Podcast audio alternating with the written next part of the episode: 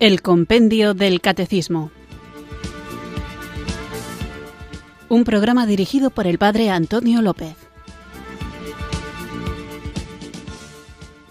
Muy buenas tardes, queridos oyentes de Radio María. Recibido un cariñoso saludo desde Irurzun, en Navarra, quienes sintonizáis una tarde más esta Radio de la Virgen, esta emisora que cambia vidas, Radio María, para sintonizar el programa el Compendio del Catecismo, nuestro espacio diario de formación católica, en el que guiados por el libro de El Compendio del Catecismo vamos profundizando en nuestra fe, una fe que debemos conocer para vivirla.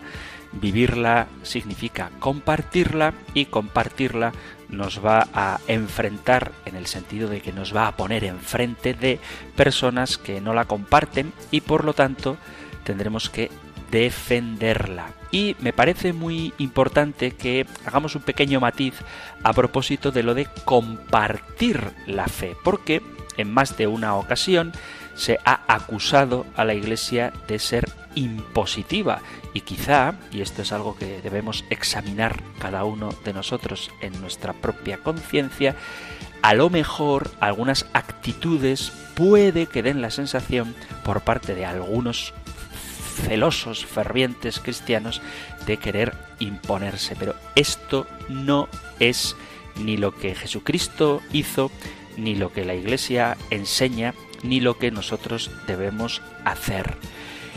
Tenemos ciertamente que compartir la fe, tenemos una tarea urgente que realizar y vamos a ver en los próximos programas, ya desde hoy, pero sobre todo en las siguientes preguntas, cuál es la relación de los cristianos con las religiones no cristianas. Ya hablamos de la relación de los cristianos con las religiones cristianas no católicas, pero veremos también la relación con los no cristianos, es decir, con los judíos y con los musulmanes y con otro tipo de religiones o opciones morales o religiosas que podemos encontrarnos y que no son cristianas. Pero en esta relación no cabe la imposición. Lo que sí cabe, y es imperioso, es imperativo, es mandato del Señor, es el compartir la fe. Existe gente que muere por falta de vida, puesto que no conocen a Jesucristo, que es la verdad y la vida. Por eso, la mayor caridad la mayor obra de caridad que podemos hacer es la de evangelizar, llevar la luz y la salvación para que aquellos que viven en la oscuridad y en las sombras de muerte vean una gran luz. Jesús manda a los discípulos como testigos de su amor y nosotros somos sus discípulos, testigos de su amor a todos los lugares del mundo. Dice el Evangelio que Jesús envió a los discípulos de dos en dos a los lugares donde pensaba ir él. Entonces antes de que Cristo venga es necesario que preparemos el camino. Y Jesús sigue enviándonos hoy para que llenemos el corazón de cuantos van a creer en Él por nuestra palabra. Este mandato de Jesucristo es algo apremiante. Está en el capítulo 10 del Evangelio de San Lucas, a partir del primer versículo, donde Jesús manda a los discípulos a los lugares donde pensaba ir Él. Él es el único que puede saciar el hambre de felicidad que devora el interior del hombre mediante su presencia que nosotros debemos anunciar. Esta misión de anunciar el Evangelio, de evangelizar, tiene unas características propias que el mismo Señor nos ha dado y nos envía como corderos en medio de lobos, corderos en medio de lobos, no como lobos en medio de lobos o leones en medio de lobos, sino como corderos en medio de lobos. Así lo dice el evangelista Mateo en el capítulo 10, versículo 16. Entonces, nosotros no tenemos que predicar, evangelizar como lobos que devoran la libertad de quien nos oye, ni tampoco imponernos por la fuerza, sino que debemos presentarnos como personas pobres que proponemos en la debilidad de nuestra propia vida la palabra del Señor. una palabra que tiene poder de cambiar a las personas y hacerles pasar de la muerte a la vida. Quien acoge esta palabra, quien acoge a Cristo, quien le tiene a Él, tiene vida. Así es como nosotros tenemos que posicionarnos ante el mundo, porque el mundo, el hombre, la gente, se está jugando la felicidad en esta vida y la felicidad eterna en un acto tan sencillo como el de escuchar o rechazar la palabra de Dios. El Señor no nos pide éxito en la predicación, lo que nos pide es urgencia y prontitud en la proclamación, pero el éxito ya no depende de nosotros, depende del Espíritu Santo, que es el que actúa en los corazones, y depende de la libertad del hombre para aceptar o no este mensaje. Mensaje, anuncio del Evangelio, que se hace desde la debilidad de quien propone sin imponer. La única fuerza que tenemos nosotros es la propia fuerza que tiene la palabra que nosotros anunciamos. Por eso el Señor nos manda sin bolsa, ni alforja, ni sandalias. La urgencia de nuestra labor está expresada en eso que dice el pasaje de Lucas que he citado, de que no saludemos a nadie por el camino, que no nos entretengamos en tareas secundarias, que tengamos clara cuál es nuestra primera labor por la que debemos dejar todo lo demás. Hay que repetir una y otra vez, a tiempo y a destiempo, que el reino de Dios ha llegado a nosotros, que el Señor nos ama y que nos llama a una vida nueva. Y cuando el otro está dispuesto a escuchar, se lo anunciamos. Y cuando no está dispuesto a escuchar, se lo anunciamos también. Pero sin imponer.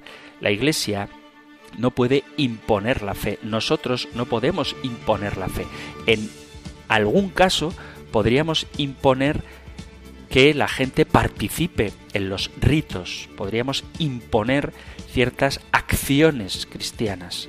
Padre puede obligar a su hijo a ir a misa, aunque esté con 14 años, adolescente perdido, y él no quiera ir. Puede obligar, y es un debate en el que no voy a entrar ahora, sobre si debe o no obligarle. Pero la fe no se puede imponer. Tú le puedes obligar a tu hijo a ir a misa, pero no le puedes obligar a disfrutar en la misa, no le puedes obligar a creer. La fe solamente se puede proponer y nuestra actitud es la de quien tiene un regalo que dar y si alguien no acepta ese regalo ciertamente nos rompe el corazón, pero nuestro amor hacia aquel a quien le queremos hacer llegar este don de Dios no puede cambiar y debemos insistir con un ingenio creativo que haga más atractivo el mensaje que nosotros llevamos, no para que nos den la razón, sino para que acepten a aquel que es la verdad, para que acepten a aquel que es la vida. Y nuestra misión será más fácil, más eficaz, si proponemos adecuadamente la fe. Proponerla adecuadamente no significa imponerla. Y para proponerla adecuadamente tenemos que conocerla bien y vivirla, porque el testimonio es la palabra más elocuente y el estilo de vida es la manera más atractiva de acercar a la gente a Jesucristo. Para conocer la verdad, para conocer nuestra fe, para poder proponerla adecuadamente, tenemos que estar bien formados y para formarnos, entre otras herramientas, sirve este programa de El Compendio del Catecismo. Pero como decía, es el Espíritu Santo el que transforma los corazones, así que vamos ahora juntos a invocar el don de Dios. Ven Espíritu, ven Espíritu. Ven Espíritu.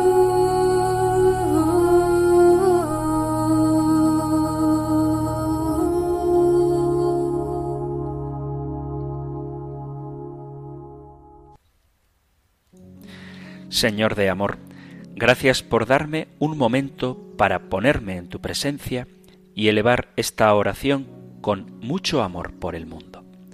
Bendito seas, Padre Santo, porque me permites gozar de momentos hermosos con la familia y los amigos. Quiero que sepas que esta oración sale de lo más profundo de mi corazón, pues mi preocupación es grande, igual que es grande mi esperanza. Muchas personas se unirán a esta plegaria porque es una preocupación común para todos. Padre misericordioso, te pido que te apiades y tengas compasión del mundo, que llenes los corazones de las personas de humildad y de esperanza, porque ahora estamos tomando un rumbo muy equivocado. La gente ha perdido el respeto y cada vez hay muchas dudas que se generan. Hay muy poca respuesta a todo lo que está pasando en los últimos tiempos y es por eso que mucha gente ha dejado de confiar.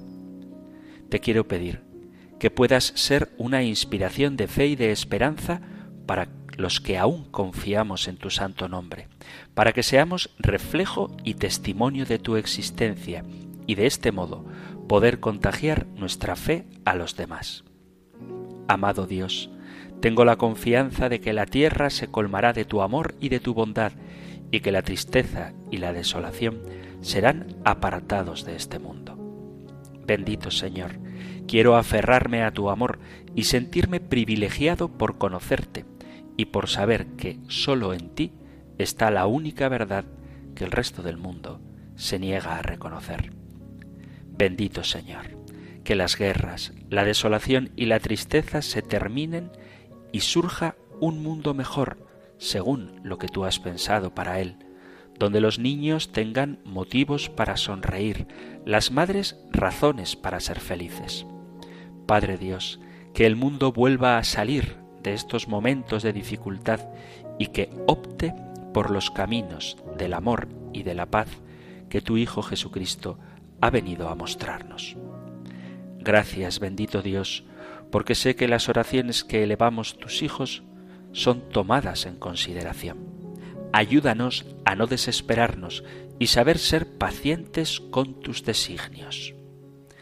Hay mucho por hacer, mucho por trabajar, muchas personas que salvar, y son pocos los obreros de tu santa viña. Sin embargo, quiero ser ese instrumento que ayude a la conversión de este mundo, Quiero llevar alegría a los corazones y que se encuentren contigo, que cambien su tristeza en esperanza y el gozo vuelva a quienes lo han perdido. Derrama tu amor sobre el mundo y haz que tu luz resplandeciente ilumine las mentes de aquellos que gobiernan los países, para que tengan conciencia del bien y del mal y batallen unidos por la defensa de la vida, la paz y el amor. Dame la fuerza y la valentía para poder seguir adelante en esta tarea que me encomiendas. Sosténme si llego a caer y dame tu agua limpia para no morir de sed en este mundo tan complicado que tú me mandas a evangelizar.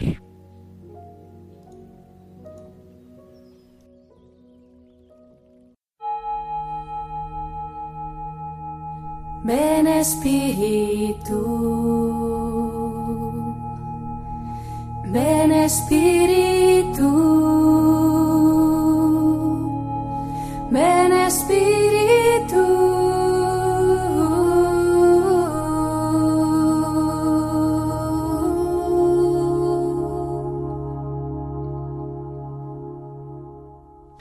Vamos allá con nuestro nuevo programa en el que seguimos con el artículo de nuestra fe creo en la Santa Iglesia Católica y veíamos en el programa anterior cómo es católica toda la Iglesia particular y dedicaba el programa a ver cómo está estructurada la Iglesia para expresar cómo la Iglesia universal, la Iglesia de Jesucristo, se concreta en lugares determinados mediante una estructura que hace que toda la Iglesia Católica permanezca en un lugar concreto, haciendo presente esa universalidad, no de una manera abstracta, etérea, de una forma puramente espiritual, sino que en su dimensión visible la Iglesia Católica está presente en cada una de las diócesis, en cada una de las parroquias y hablaba también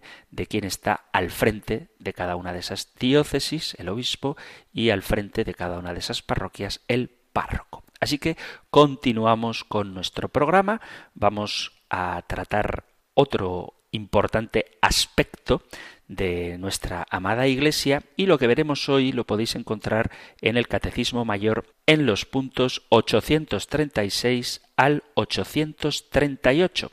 Nosotros escuchamos ahora la pregunta número 168 del compendio del Catecismo. Número 168.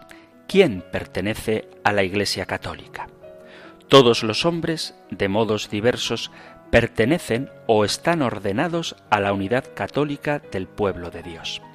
Está plenamente incorporado a la Iglesia católica quien, poseyendo el Espíritu de Cristo, se encuentra unido a la misma por los vínculos de la profesión de fe, de los sacramentos, del gobierno eclesiástico y de la comunión. Los bautizados que no realizan plenamente dicha unidad católica están en una cierta comunión aunque imperfecta, con la Iglesia Católica. La respuesta sencilla a la pregunta ¿quién pertenece a la Iglesia Católica? sería decir que todos los bautizados, atención a lo que estoy diciendo, todos los bautizados pertenecen a la Iglesia Católica. ¿Y qué pasa con aquellos bautizados que no lo han hecho en el seno de la Iglesia Católica, pues dice el compendio del Catecismo que los bautizados que no realizan plenamente dicha unidad católica están en cierta comunión, aunque imperfecta, con la Iglesia Católica. Por eso la importancia de acercar a aquellos que creen en Jesucristo a la plenitud de la pertenencia al cuerpo de Cristo, que es la iglesia. Imaginad qué pasaría si un niño, un bebé recién nacido, no tuviera una familia que lo proteja, lo alimente, le enseñe a hablar, le enseñe a caminar y le enseñe a relacionarse con los demás. Un bebé así, ciertamente sería un bebé, pero estaría expuesto a muchos peligros, moriría de hambre, no sabría hablar, no sabría caminar y no tendría capacidad para relacionarse con los demás.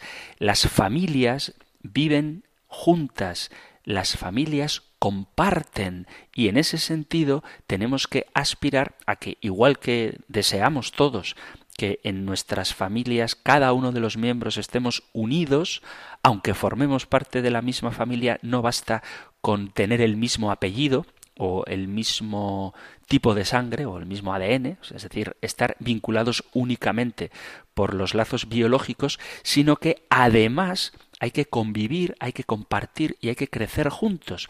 Y digo, como así que deseamos que toda nuestra familia esté unida, y cuánto se sufre si en el seno de una familia hay riñas o hay una tía que no se habla con una sobrina o un hermano que ha reñido con otro y no se dirige la palabra, aunque sigue formando parte de la misma familia, de ese mismo modo deberíamos nosotros desear que todos los que creemos en Cristo formemos parte de una misma familia. ¿Cuál es esa familia? La Iglesia Madre. Nos podemos preguntar ¿Por qué decimos que la Iglesia es madre? Pues porque gracias a la Iglesia nosotros hemos nacido a la vida de los hijos de Dios, porque es en la Iglesia donde recibimos el bautismo. Además, gracias a la Iglesia, esa fe que recibimos y profesamos en el bautismo sigue creciendo y se alimenta y gracias a la Iglesia vivimos como hermanos y formamos la gran familia de los hijos de Dios. La primera comunidad de los seguidores de Jesús con la presencia del Espíritu Santo nace en Pentecostés. al llegar el día de Pentecostés, estaban todos los discípulos reunidos en el mismo lugar y de repente vino del cielo un ruido como una ráfaga de viento impetuoso que llenó toda la casa en la que se encontraban. Esto dice el capítulo 2 de los Hechos de los Apóstoles. Al igual que el pueblo judío caminó por el desierto guiado por Moisés, ahora quienes creemos en Jesús como Mesías y como Salvador, formamos un solo cuerpo, la familia de los redimidos, y debemos caminar juntos como hermanos hasta llegar a la casa del Padre. Los primeros cristianos, alentados por la fuerza del Espíritu Santo, hablaban con gran valentía de Jesús, fueron por todo el mundo anunciando el Evangelio, tal y como Jesús lo manda, y cuantos creían en la palabra de los apóstoles se convertían y se bautizaban haciéndose discípulos de Jesús.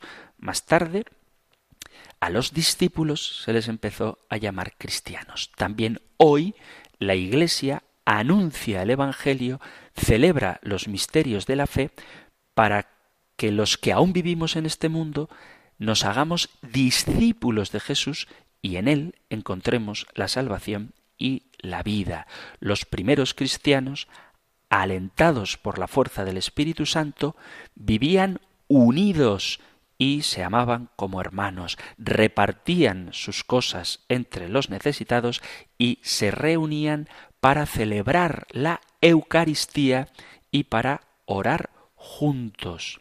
Los que ahora formamos la Iglesia debemos vivir unidos, amándonos y compartiendo los unos con los otros los bienes espirituales y materiales que hemos recibido de Dios, especialmente con los más necesitados, los pobres que carecen de lo necesario para vivir en un sentido material, y también los bienes espirituales, aquellos que carecen de todos los beneficios que Dios ha depositado en el mundo para alcanzar la salvación. Cuando un hermano que cree en Jesucristo está privado de la autoridad del Papa, de la sabiduría del magisterio, de la fuerza de los sacramentos, nuestro ímpetu tiene que ser atraerle, no para convencerle de que está equivocado y triunfar nosotros teniendo la razón, sino para que deje de pasar hambre, deje de sentir frío y deje de verse expuesto. Por eso todos los bautizados estamos llamados a la unidad de la Iglesia católica. Desde un principio hasta el final de los siglos, el Espíritu Santo está presente en la Iglesia y nos ayuda a vencer las dificultades que encontramos en nuestro camino. Tenemos que confiar en la gracia del Espíritu Santo y la Iglesia será fiel al mandato de Jesús cuando cumpla la misión que el Padre le ha encomendado. ¿Y cuál es esa misión? Que todos los hombres se salven y lleguen al conocimiento de la verdad. No basta con una visión parcial, hay que tener una visión total. No basta con quedarnos a mitad del camino, con resignarnos a que hermanos nuestros que creen en Jesucristo sigan así, aunque les falten herramientas imprescindibles para alcanzar la plenitud de la salvación. Por lo tanto, todos los bautizados estamos en comunión con la Iglesia de Cristo, pero unos están en una comunión plena y otros en una comunión imperfecta. A veces nos limitamos a distinguir las cosas en buenas y malas, pero hay cosas buenas, imperfectas, incompletas, parciales, y hay cosas malas. Bueno, pues a los malos hay que atraerlos a lo bueno y a los incompletos, a lo imperfecto, hay que atraerlo hacia lo completo, hacia lo perfecto. Y la palabra completo, universal, total, es católico. Por eso nuestro empeño tiene que ser, repito, no en una actitud beligerante, peleona, sino en una actitud familiar, acogedora, que todos los hombres formen parte de ese gran rebaño que tiene a Jesucristo como pastor y al Papa como figura visible de ese pastoreo que Jesús ejerce sobre su pueblo. Yo sé que alguno me puede decir que la gente cristiana que no es católica se siente llena y no experimenta ninguna necesidad de participar de los sacramentos, por ejemplo, pero el hecho de uno no sentir hambre no es un síntoma de salud, sino antes bien de una enfermedad que además es muy peligrosa. Cuando una persona pierde el apetito, no significa que está sana, significa que está enferma y por eso hay que ayudarle a recuperarse. Y lo mismo podemos decir con el dolor. Hay gente que no siente el dolor de la falta de verdades, pero es que no sentir dolor tampoco es una ventaja, es algo muy peligroso. Hay una enfermedad, no me preguntéis el nombre porque no me la sé, pero existe, en la que el que la padece, es un curioso y raro síndrome, el que la padece no siente dolor. Y esto, lejos de ser una ventaja, quien no firmaría para decir que ya nunca más va a sentir dolor, pues no, porque el dolor es bueno, en el sentido de que si tú te das un golpe y no te duele, o te haces un corte y no te duele, a lo mejor no te das cuenta de que te has hecho un corte y la herida sigue sangrando. Entonces, hay que suscitar la necesidad de esa plenitud. Y el hecho de que haya gente que se sienta satisfecha sin estar correctamente alimentada o que no padezca el dolor de tener heridas en su alma, en su corazón, no es ninguna ventaja, es una enfermedad muy peligrosa porque por esa herida que no te duele te puedes desangrar y por esa ausencia de hambre puedes morir de inanición. Así que nuestra tarea es convocar a todos los hombres, también a los que están unidos de una manera imperfecta a la Iglesia, a que se incorporen de una forma plena a el cuerpo de Cristo. Vamos a hacer ahora una pequeña pausa musical y continuamos con nuestro programa.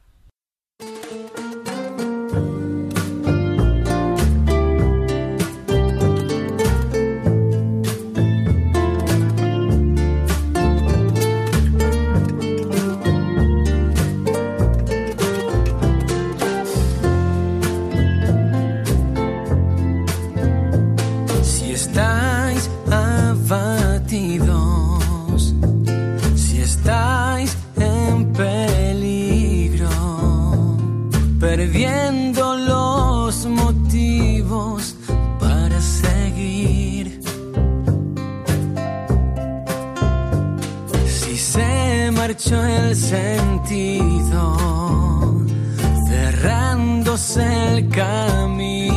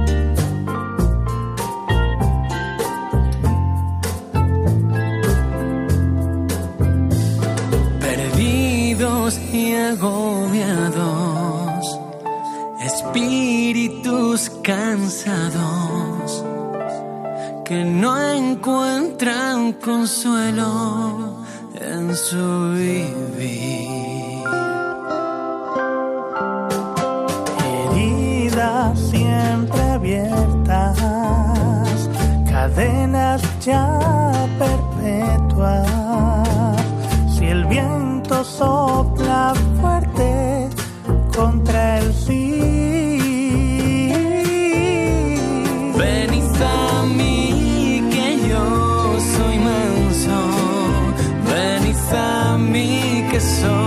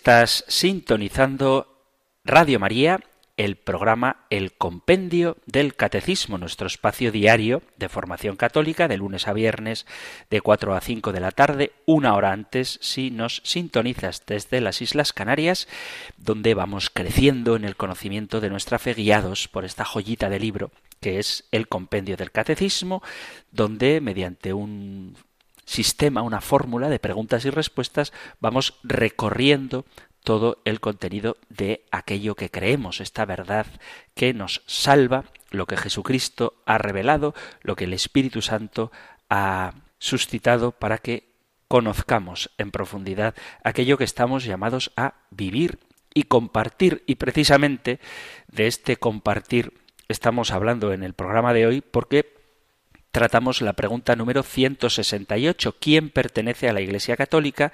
Y todos los hombres, dice el compendio del, Catecismo, o pertenecen o están llamados a la unidad católica del pueblo de Dios. Veíamos hasta ahora cómo todos los bautizados formamos parte de la Iglesia, pero los bautizados que no realizan plenamente dicha unidad católica están en una cierta comunión, aunque imperfecta, con la Iglesia católica. Pero además de estos cristianos no católicos, también puede pasar que algunos cristianos que nos llamamos católicos no estemos del todo incorporados a Jesucristo. Quiero decir que no solamente los no católicos forman parte imperfectamente de la Iglesia de Jesucristo, sino que incluso puede pasar, y esto es de lo que quiero que hablemos y reflexionemos juntos ahora, que gente que nominalmente tiene el nombre de católica,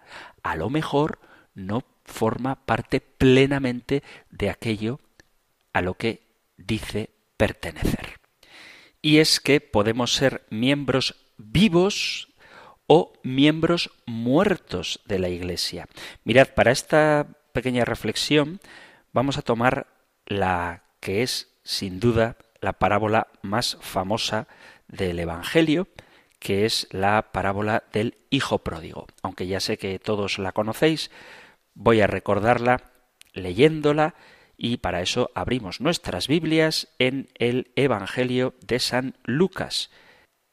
A partir del capítulo 11 dice así, dijo Jesús, un hombre tenía dos hijos, y el menor de ellos dijo al padre, Padre, dame la parte de la hacienda que me corresponde, y él les repartió la hacienda. Pocos días después, el hijo menor lo reunió todo y se marchó a un país lejano donde malgastó su hacienda viviendo como un libertino. Cuando hubo gastado todo, sobrevino un hambre extrema en aquel país y comenzó a pasar necesidad. Entonces fue y se ajustó con uno de los ciudadanos de aquel país que le envió a sus fincas a apacentar puercos, y deseaba llenar su vientre con las algarrobas que comían los puercos, pero nadie se las daba. Y entrando en sí mismo dijo cuántos jornaleros de mi padre tienen pan en abundancia, mientras que yo aquí me muero de hambre. Me levantaré, iré a mi padre y le diré Padre, pequé contra el cielo y ante ti. Ya no merezco ser llamado hijo tuyo, trátame como a uno de tus jornaleros. Y levantándose partió hacia su padre. Estando él todavía lejos, le vio su padre, y conmovido corrió, se echó a su cuello y le besó efusivamente. El hijo le dijo Padre, pequé contra el cielo y ante ti, ya no merezco ser llamado hijo tuyo. Pero el padre dijo a sus siervos Traed a prisa el mejor vestido y vestidle, ponedle un anillo en su mano y unas sandalias en los pies, traed el novillo cebado, matadlo, y comamos, y celebremos una fiesta. Porque este hijo mío estaba muerto y ha vuelto a la vida, estaba perdido y ha sido hallado, y comenzaron la fiesta. Su hijo mayor estaba en el campo, y al volver, cuando se acercó a la casa, oyó la música y las danzas, y llamando a uno de los criados le preguntó qué era aquello. Él le dijo Ha vuelto tu hermano, y tu padre ha matado el novillo cebado, porque lo ha recobrado sano. Él se irritó y no quería entrar. Salió su padre y le suplicaba. Pero él replicó a su padre Hace tantos años que te sirvo y jamás dejé de cumplir una orden tuya, pero nunca me has dado un cabrito para tener una fiesta con mis amigos. Y ahora que ha venido ese hijo tuyo, que ha devorado tu hacienda con prostitutas, has matado para él el novillo cebado. Pero él le dijo Hijo, tú siempre estás conmigo, y todo lo mío es tuyo. Pero convenía celebrar una fiesta y alegrarse, porque este hermano tuyo estaba muerto y ha vuelto a la vida estaba perdido y ha sido hallado. Todos, seguro que conocéis de sobra esta parábola que nunca reflexionaremos suficientemente porque es preciosa y entre otras cosas nos puede servir para ver cómo uno puede ser miembro vivo o miembro muerto de la Iglesia, porque hay como un contraste entre la actitud del padre ante el hallazgo del hermano que se había ido y vuelve a la casa y el modo de comportarse del hermano mayor que, aunque estaba en la casa del padre, no se alegra por la vuelta de su hermano. El padre de la parábola que acabo de leer tenía dos hijos, el menor y el mayor. El menor se marcha lejos de su casa y un día vuelve arrepentido en cambio, el mayor, que permanece en casa, que cumple con sus obligaciones, sin embargo, se aleja del padre, se aleja de la casa, escandalizado por el banquete, signo del amor que el padre organiza para el hijo que ha vuelto. Cuando el mayor recibe la información de que había vuelto su hermano menor, dice el evangelista Lucas, se enfadó y no quería entrar, y sale el padre a rogarle, a convencerle de que se alegre también por el retorno de su hermano menor.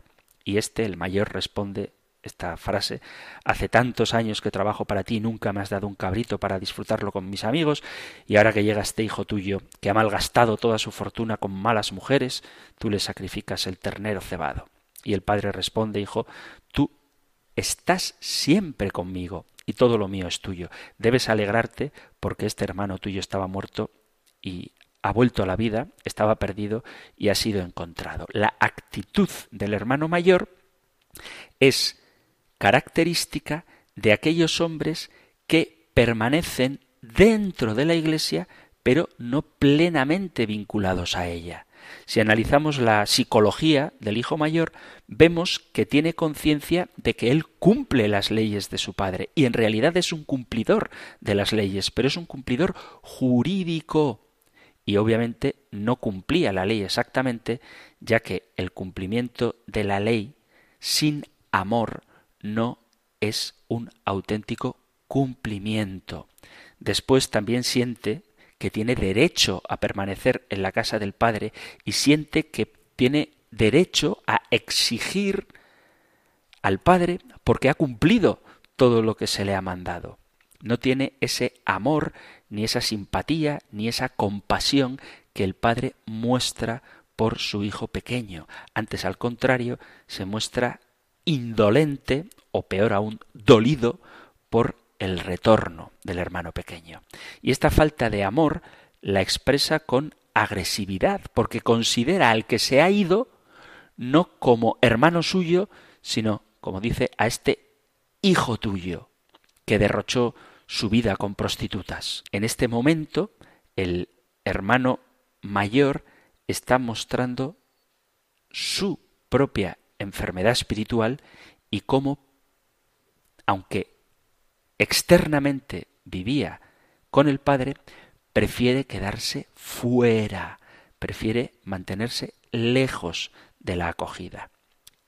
Y en este sentido, dentro de la propia Iglesia, o sea, dentro de los que viven en la casa del Padre, puede haber quienes vivan en un estado de salud dentro de la casa del Padre, en la Iglesia, o en un estado de enfermedad.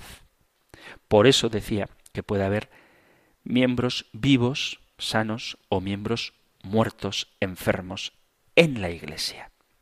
El bautismo ciertamente nos hace entrar en la Iglesia, pero es el principio de una nueva vida en Cristo, no es el final. El Señor dice, id por todo el mundo y anunciad el Evangelio, bautizando en el nombre del Padre, del Hijo y del Espíritu Santo, y enseñándoles a guardar todo lo que yo os he mandado. Por lo tanto, los discípulos, los miembros de la Iglesia, tenemos que ciertamente bautizar, pero después enseñar, aplicar, hacer discípulos de Jesucristo. Entonces, el bautismo es necesario, pero no es suficiente para ser un miembro vivo del cuerpo de Cristo, porque hay que cumplir todo lo que el Señor nos ha mandado. Para alcanzar la salvación, ya lo veremos muy pronto, hace falta el acto del bautismo, hace falta la fe, porque el que crea y se bautice se salvará, dice San Marcos en el capítulo 16, pero además hay que vivir de acuerdo con la misión de Cristo. Y esto lo vemos en cualquier organización o asociación humana. Si tú te apuntas al gimnasio, eso automáticamente no te va a hacer adelgazar. Ya sabéis aquel que decía llevo tres meses apuntado al gimnasio y no he bajado ni un solo kilo. Al final tendré que ir a ver qué pasa. ¿no? Pues no basta sencillamente con tener la fuerza del espíritu si no vives de ese espíritu que has recibido en tu bautismo. Es verdad que el sello del Espíritu Santo que recibimos en el bautismo no lo perdemos nunca, sino que permanece en el fondo de nuestro corazón para siempre, indeleblemente. Pero también es verdad que aunque lo tengamos al Espíritu Santo, no es eficaz su acción en nosotros mientras que nosotros no queramos vivir de él. Si una persona tiene una tele que funciona, una tele en perfecto estado, pero no la enchufa, esa tele da igual que esté estropeada o no, porque si no la enchufas no vas a poder ver nada en ella. O si quieres, incluso una tele que funciona en perfecto estado, y que está enchufada, si no le das al interruptor de encendido, aunque tiene todos los elementos necesarios para funcionar, no va a ser útil. Y en este sentido, nosotros, aunque tengamos el don del Espíritu Santo, aunque tengamos todas las herramientas necesarias para nuestra salvación, aunque conozcamos qué es lo que hace falta para ser fiel a Jesucristo, mientras no lo pongamos en práctica, no nos va a servir de nada. Por eso hay algunos miembros de la Iglesia que se parecen al hijo mayor de la parábola del hijo pródigo y por eso tenemos que convertirnos en miembros sanos, en miembros vivos de la Iglesia.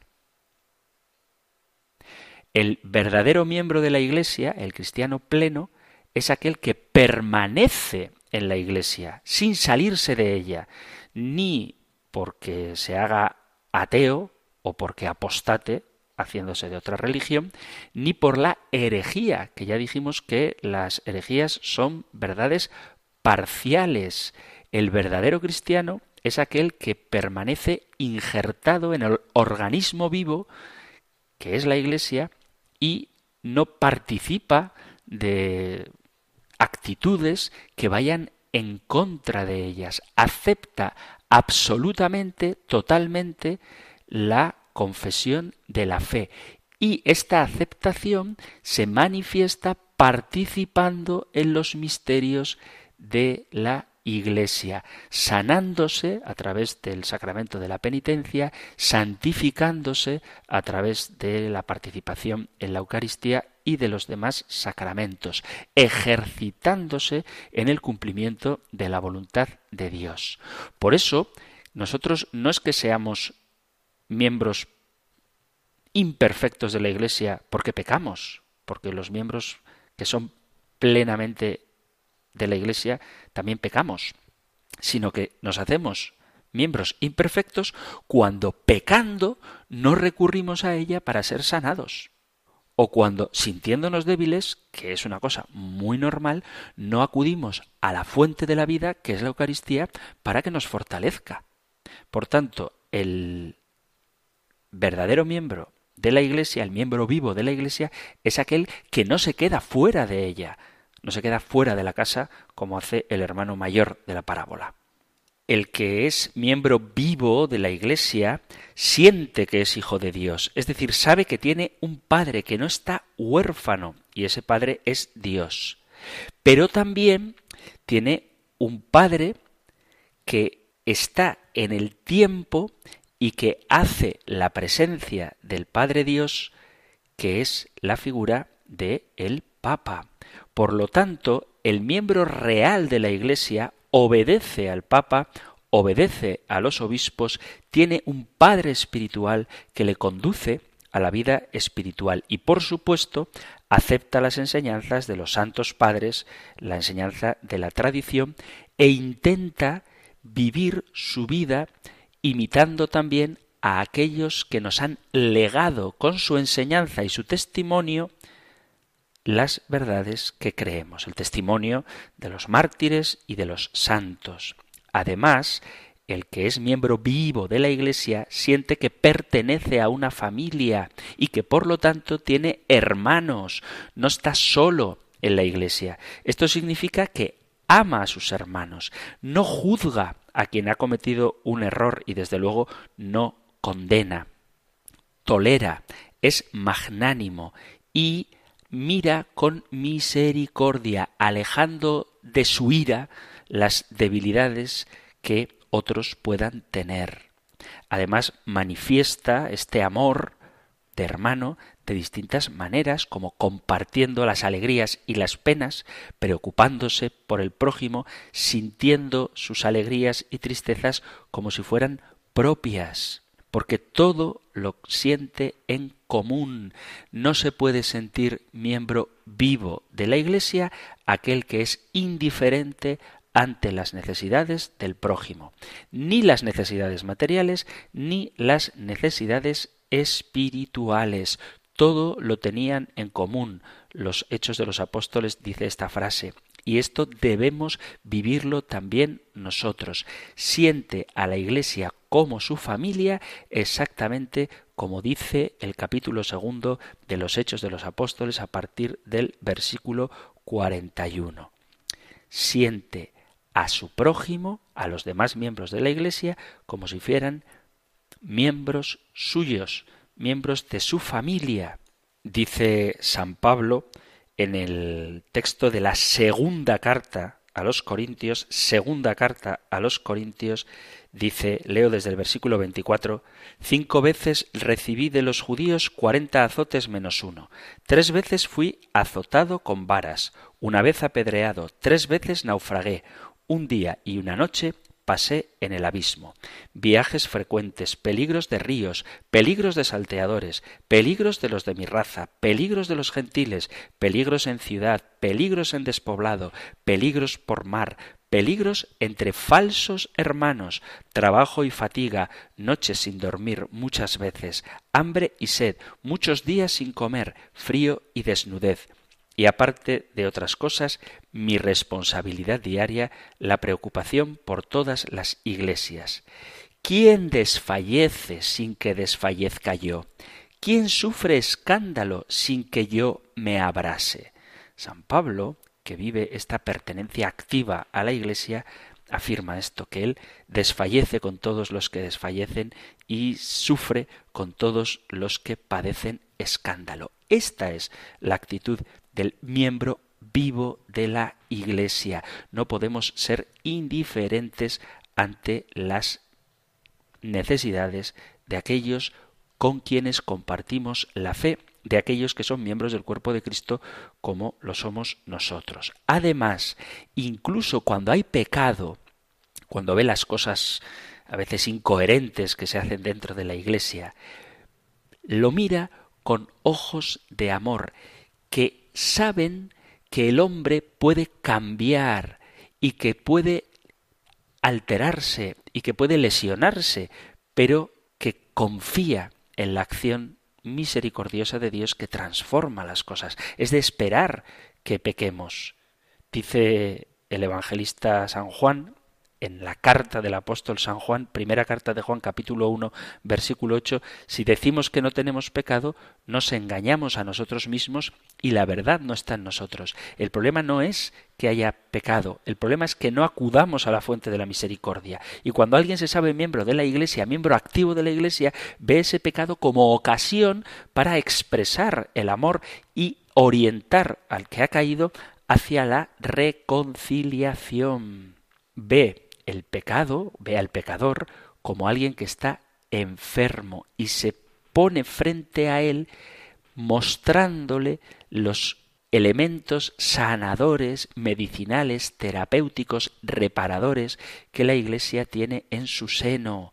La buena confesión, la dirección espiritual, el sacerdote es el médico que ejerce su función en nombre del gran médico que es Cristo, que limpia y cicatriza las heridas y que si hace falta una intervención quirúrgica y hay que cercenar, se hace, pero sanando siempre. Y por eso debemos ver la acción del auténtico miembro de la Iglesia como alguien que busca no condenar, sino sanar y llevar al hermano pecador a manos de un sacerdote para que éste, en virtud del poder que la Iglesia le confiere y por la acción del Espíritu Santo, le libre de sus pecados. Esto es ser miembro vivo de la Iglesia, no simplemente estar en la casa del Padre sin sintonizar con el corazón del Padre, sino estar en la casa del Padre cumpliendo la voluntad del Padre, pero con el corazón propio dentro del corazón del Padre, sintiendo lo que el Padre, ese deseo de que el hermano pequeño que se ha ido de casa vuelva y alegrarme con el Padre para gozar juntos de la alegría de haber recuperado a un hermano que se había marchado. Alguna vez he oído hablar de algo que a mí personalmente no me gusta porque no está en la Biblia. Pero es una idea muy bonita y es que había tres hermanos en la parábola del hijo pródigo. El hermano menor, que es el que se va, el hermano mayor, mezquino e indiferente ante el drama que padece el padre, y hay quien habla de un tercer hermano que ama a su padre y por ello ama al hermano perdido y abandona la serenidad, la calma, la confortable seguridad de la casa paterna para aventurarse a buscar a su hermano pequeño. Este es el miembro vivo de la Iglesia, aquel que pertenece plenamente, completamente al cuerpo de Cristo, aquel que sale a buscar al hermano que se ha marchado y que trata de acercar al hermano que se queda no a la casa del Padre, sino al corazón del Padre.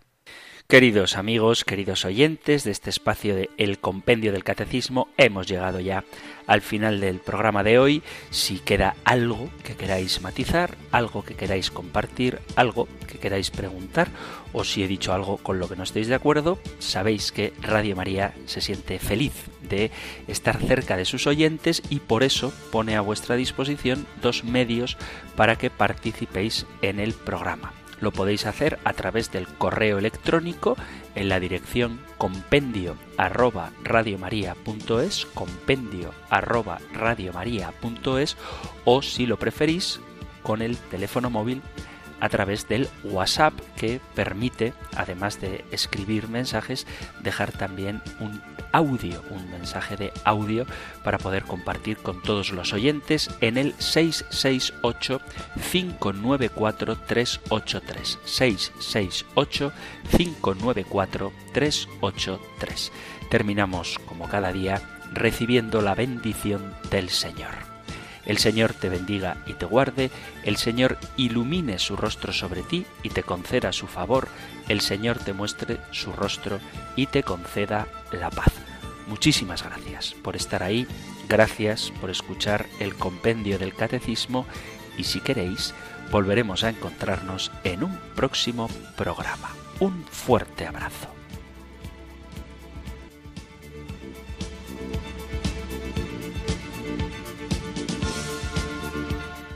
El Compendio del Catecismo. Un programa dirigido por el Padre Antonio López.